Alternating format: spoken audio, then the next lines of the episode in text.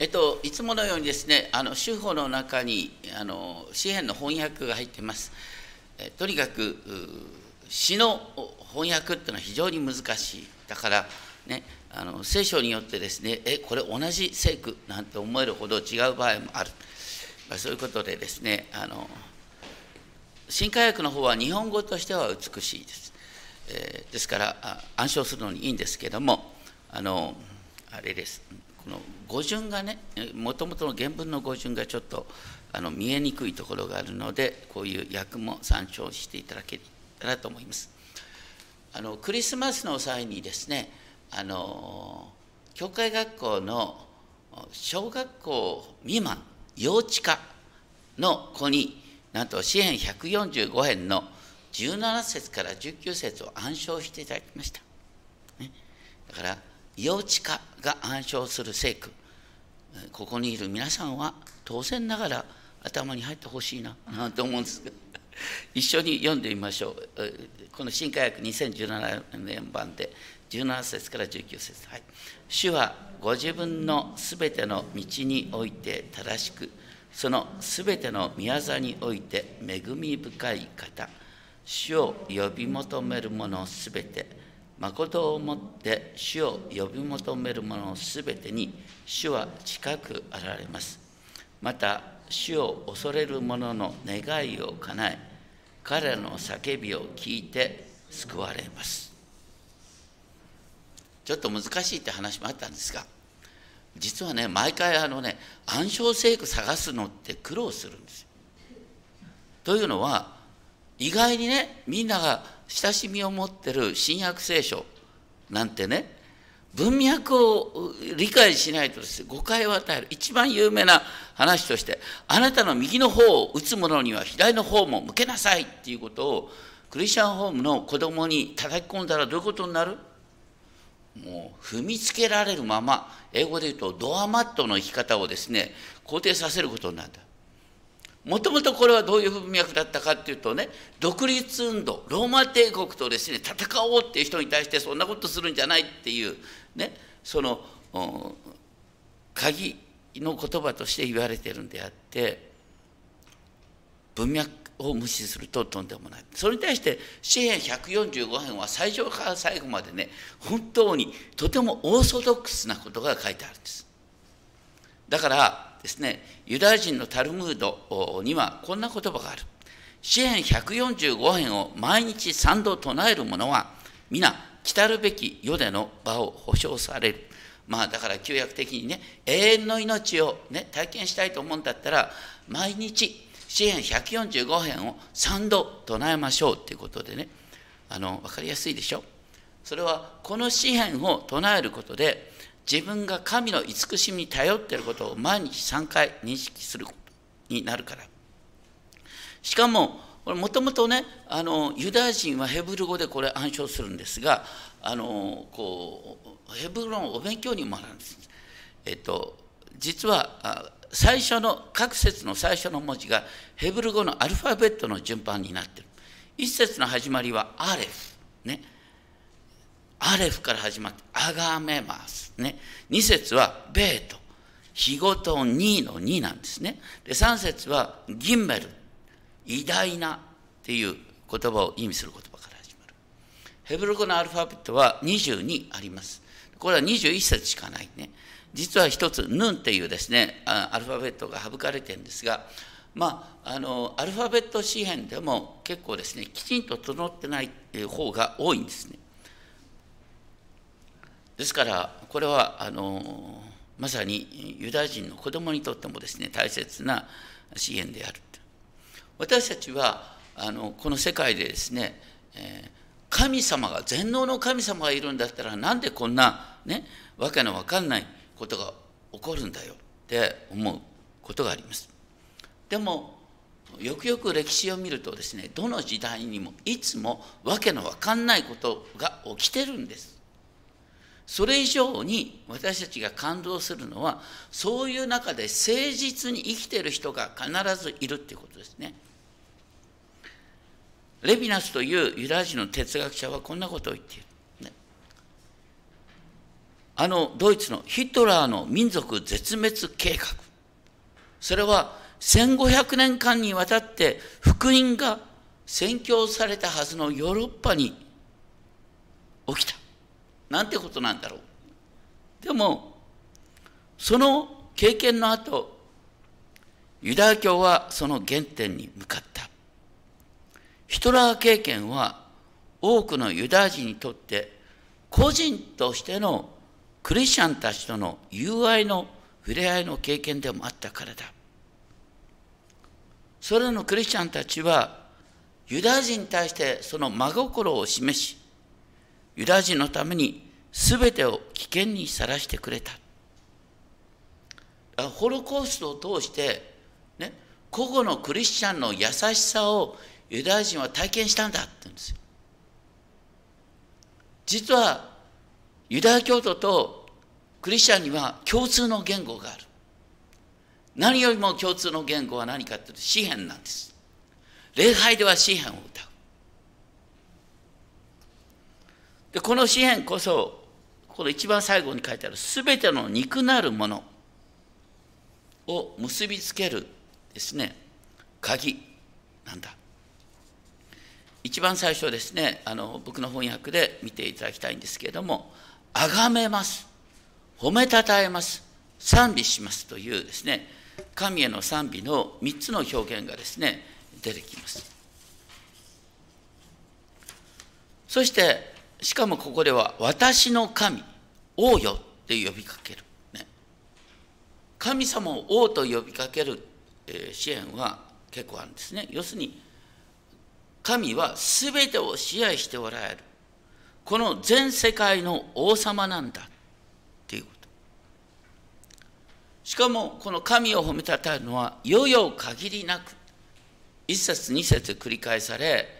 また21節の終わりでもよよ限りなくって言葉が出てくる。3節になって偉大なるは主。英語で言うとグレイね。主は偉大なる方。そしてその偉大さは計り知ることができない。私たちは神の偉大さを本当に計り知ることができないんだっていう自分の限界をよく分かっているか。そして4節では褒め歌うっていう言葉が用いられるがそれが一つの世代から次の世代へ。世代っていう言葉を主語にしてですね主の滞納の働きを告げ知らせる。滞納っていうのは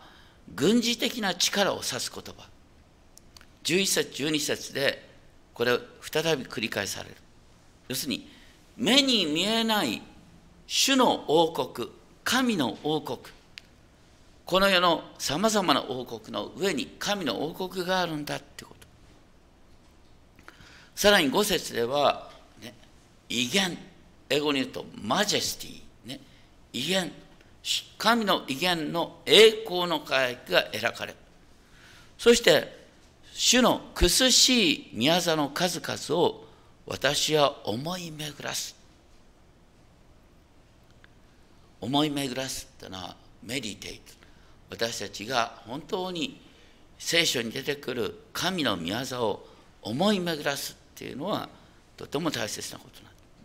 そういう中で面白いのは6節でですね「人々は」っていう言葉と「私は」っていう言葉の対比が見られる。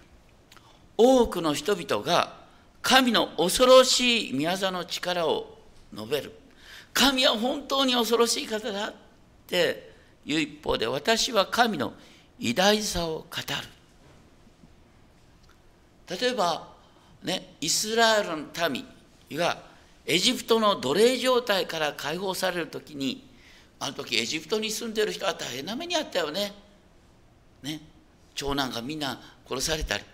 で今度ねエジプト軍がイスラエルの民を追ってきたと思ったらね軍隊はみんなもう航海の海の底に沈められてしまった。エジプトから見たらですねイスラエルの神ってのは本当に恐ろしい存在。しかしイスラエルの民から見たらそれは神の救いの宮座なんだ。だからここでね人々はね神を知らない人々にとっては神は恐怖の対象かもしれない。しかし私にとっては神は偉大な方。私に目を留めて私に慈しみを施してくださる方なんだ。そしてその神の偉大さを私は語る。そして実は神を慕い求める人にとっては神は優しい方なんだよっていうことが世界中に広がっていく。それが7節なんです。あなたの豊かな慈しみ。慈しみって善あの良いっていう言葉なんですけどもその思い出を彼らは溢れさせる。私が主は本当に信頼できる方なんだっていうことを、ね、賛美し語っていくそういう中で周りの人々が、ね、主の慈しみの思い出をあふれさせるようになりあなたの義を彼らは高らかに歌うようになる。神様は実はとても優しい方なんだよっていうイメージの変化が起きてくる。この「あなたの義」っていう言葉は、ね、しばしば神の厳しい裁きの基準になって訳さあの理解されたことがあったんですけれども現代ヘブル語でこの義っていう言葉はあのいわゆる事前事業の事前とかね痛みへの共感とかいうふうな意味で用いられた。セダカーっていうのはね私たちはセダカーを行いましょうっていうと、ね、事前の行いをしましょう、ね、弱っている人に、えー、あの共感しましょうっていう意味で義っていう言葉が使われる実は聖書における義の使い方はそちらの方が多いんですね。神様の憐れみ、ね、神様の真実さ、誠実さ、それが義という言葉で使われる。そして、旧約と新約の違いは何かって、旧約はイスラエルのために向けて書かれている。もともとはね。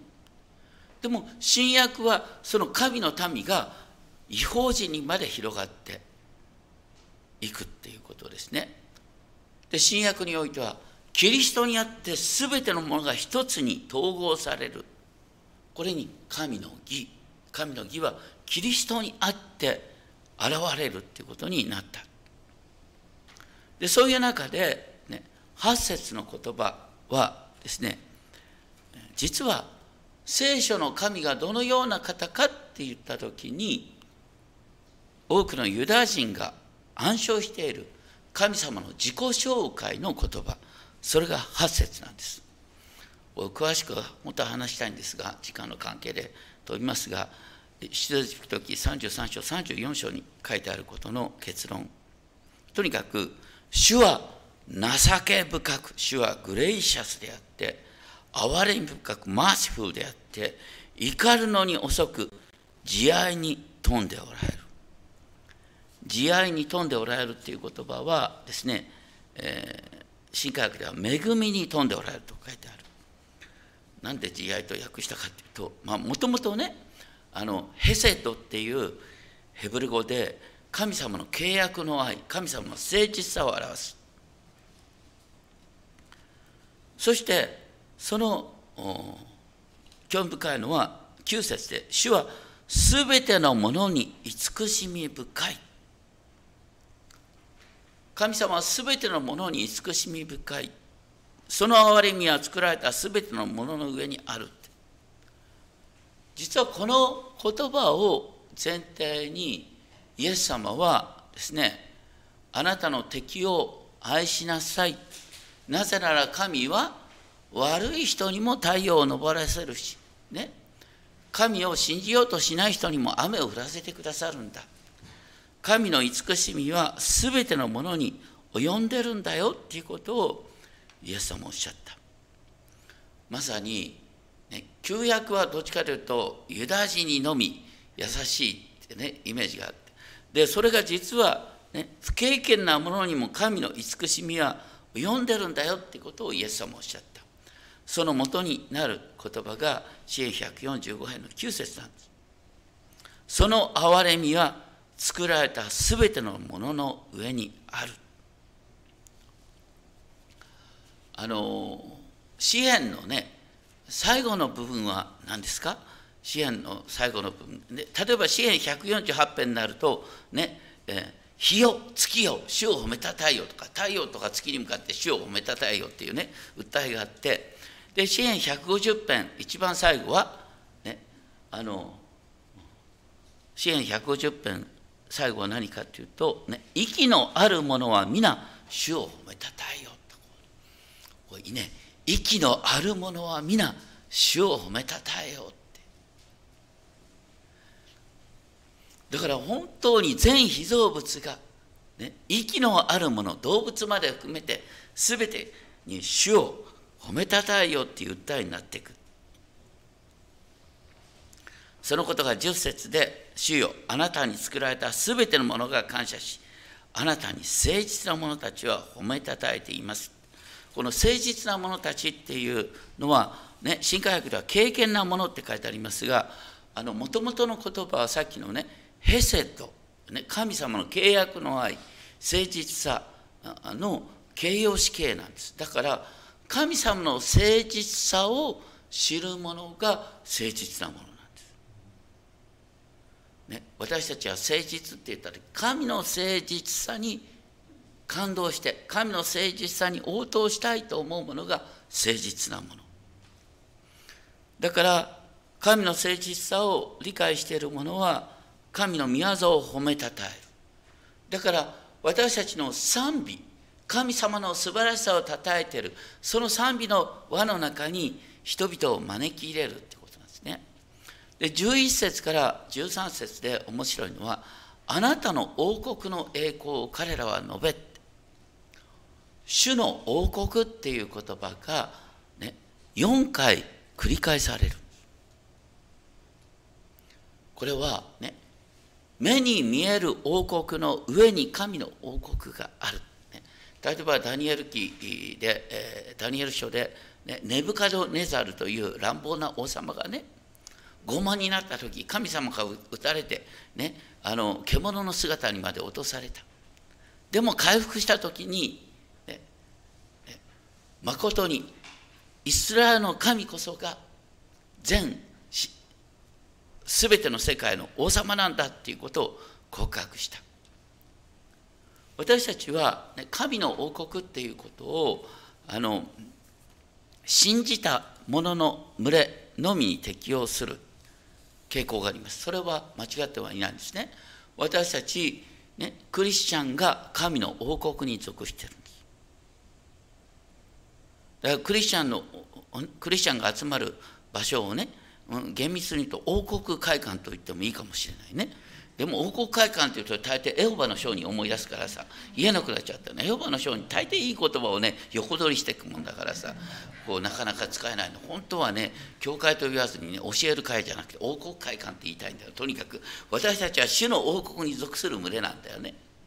でもここで言ってるのはですねその神の王国は全世界に及んでるんだっていうこと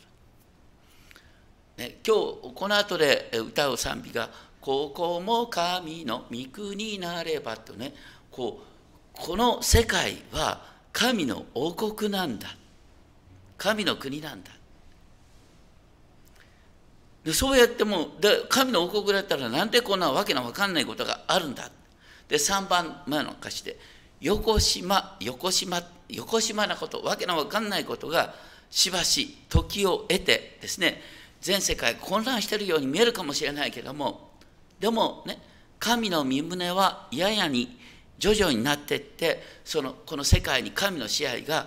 全ての人に現れるようになるよっていうのが世界の歴史なんです。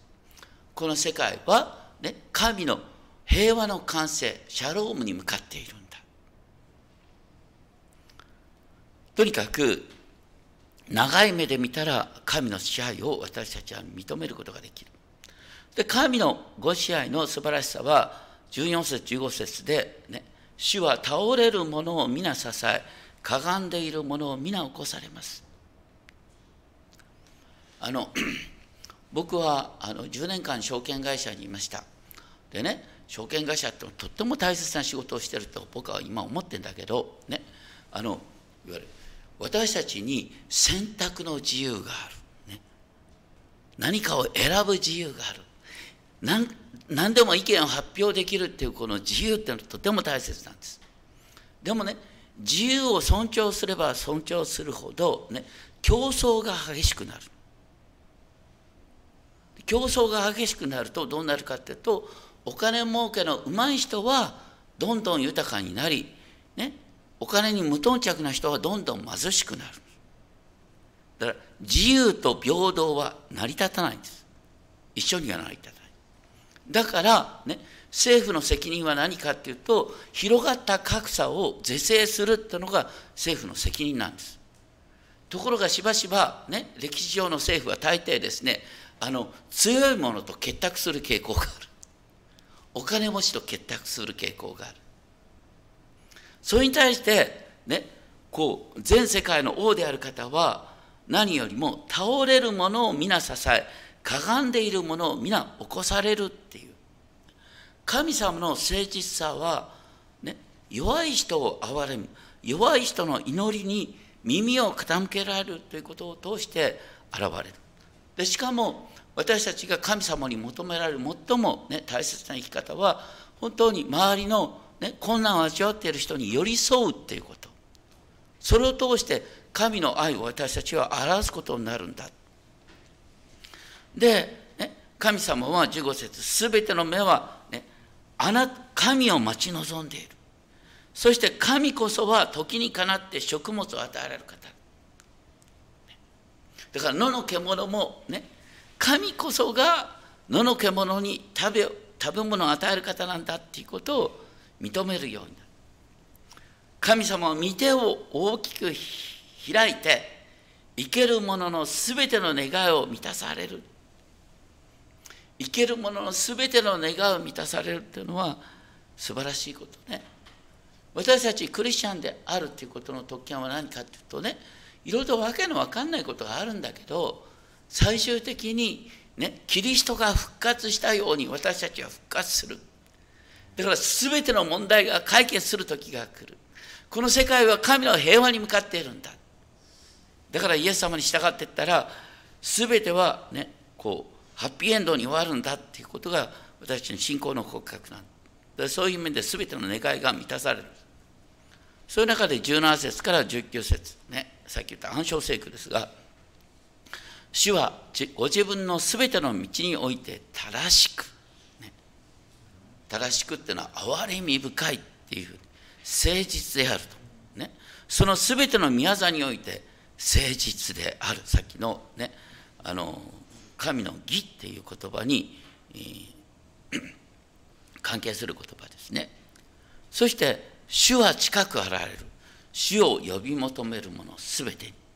真実をもって主を呼び求めるものすべてに主は近くあるってことは要するにあの簡単に言うとですねあの神を遠く感じるっていうのはどうしてかというと祈ることを知らないから。だからねさっきね、えみんなで一緒に賛美した、ね、あの君は君は神様に祈ったことあるかい？とまあとにかくですね祈ってみて祈ってみないと神を身近に体験するってことはないんです。あのそしてね主を真実を持って主を呼び求めるって言った時にいや私はちょっと真実さが足りないんだなんて思う人がいるんだけどこの真実って言葉ヘブロ語にするとエメット。エメットと同じ、ね、語源の言葉でアーメン。みんなアーメンは知ってるよね。アーメンっていうのはその通りですっていう意味。だから私たち神様にお祈りする時に神様私は今こういう気持ちを味わってますアーメンって言ったらこれが本当の私の気持ちなんですって意味ですねだから本当の意味でアーメンを加えた祈りっていうのは真実な祈りなんですよ。ね、神様はそういう祈りをか、ね、主を恐れる者の願いを叶えてくださる。で主を恐れるっていう言葉は19節に書いてあって20節で全て主を愛する者って書いてあるね。主を恐れるってことと主を愛するってことは実はセットの概念なんです。あのこの前本読んでね面白いことに気づいたんですけどもあの日本のね内閣府がですね、え先進7カ国のですね若者の意識調査をしたその結果ね驚くべきことが分かったんですがあのね普通ね私たち全ての人間には長所があると思うでしょ？日本人の若者に聞いたらですね自分に長所があるって答える人はですね62%しかいないんだって。アメリカ人に聞いたらね自分には長所があるって9割以上の人が自分には長所があるって認める。当たり前の話をどうして認めることができないんだろうってね。日本はだからねなんか全ての人が神の形につられた高価で尊い存在だなんていう記憶がなくて、うん、こう魔のここが悪いあそこが悪いって修正モードになってね言っていや自分の長所はこうですなんてことを言える人そういう教育がなされてないんだよ。だけどね私たちが本当に神の形として人間らしく生きるってことは長所を生かすことなんです。短所を変えようなって言ったって一生涯短所変わりやしない。ごめんなさい。本当にねもう70年近く生きてて思うんだけど短所変わらないんだよ。で長所はいくらでも伸ばしようがあるんです。それが私たちが主にあって冒険する生き方。それともう一つ面白いのはねうまくいくかどうかわからないことにも意欲的に取り組むことができるかどうかっていう調査をしたところですね。日本はうまくいくことがいくかどうかわからないことに取り組むことができるっていう若者は52%しかいなかった。かたやフランスは 82%, 87%の人がチャレンジするっていうね。ドイツは80%、韓国は72%。なんか日本はね、本当にね、チャレンジできないんだよ。どうしてチャレンジできない？それは君は神様にね祈ったことあるかいってまさにね本当神様に祈ってそして自分を投げ出してねあの冒険するってことができない。私たち本当にコロナこのコロナの中でですねどんどんどんどん日本人がますます萎縮していく。大切なのは本当に冒険しチャレンジする精神、ね、それをこの支援からですね、えー、私たちは学ぶことができる。そして20節ね、主は守られる、すべて主を愛する者、すべて、でもすべての悪しき者を主は滅ぼされる。ね、大切なのは、神を愛する、神に祈るってことだ。私たちは御心って言ったら、右に行こうか、左に行こうかっていう時に御心っていう言葉を使う。でもね、悩みながら神様どうしようって祈ってること自体が主の御心の王道を言ってるんです。主を呼び求めるってことは主と出会うっていう意味もあるんです。主と出会い続ける。それこそが御心の中心。そしてねさっき言ったように全ての肉なるものが主を褒めたたえるようになる。でそのために私はどうするかというと主を賛美する。私たちは伝道っていうとさ人を説得するなんて考えるんだけどね。それは釈伏と同じなんね。それに対して私たちの、うんね、クリスチャンの伝道の仕方は何かというと主を心から喜んで賛美する。その賛美の輪に周りの人々を招き入れるっていうのが本来の伝道のあるべき姿。だから私たちはね本当にこの年中支援145円、ね、日に3度までは言わないけども、ね、日に1度ぐらいはね週に一度ぐらいはぜひ支援145円をいろんな役で味わっていただきたいと思います。お祈りをしましょう。天のお父様本当に主の憐れみは全てに及びます。そして主の誠実に対応して生きるものを主は喜んでくださいます。その人の祈りを聞いてくださいます。一見祈りが届いてないと思われる中でも振り返ってみると主は確かに聞いておられる。主は確かに守っておられたということを体験できます。どうかその体験を蓄積させてくださいますようあなたの真実さを体験するもとをさせてください。イエス様の皆によってお祈りします。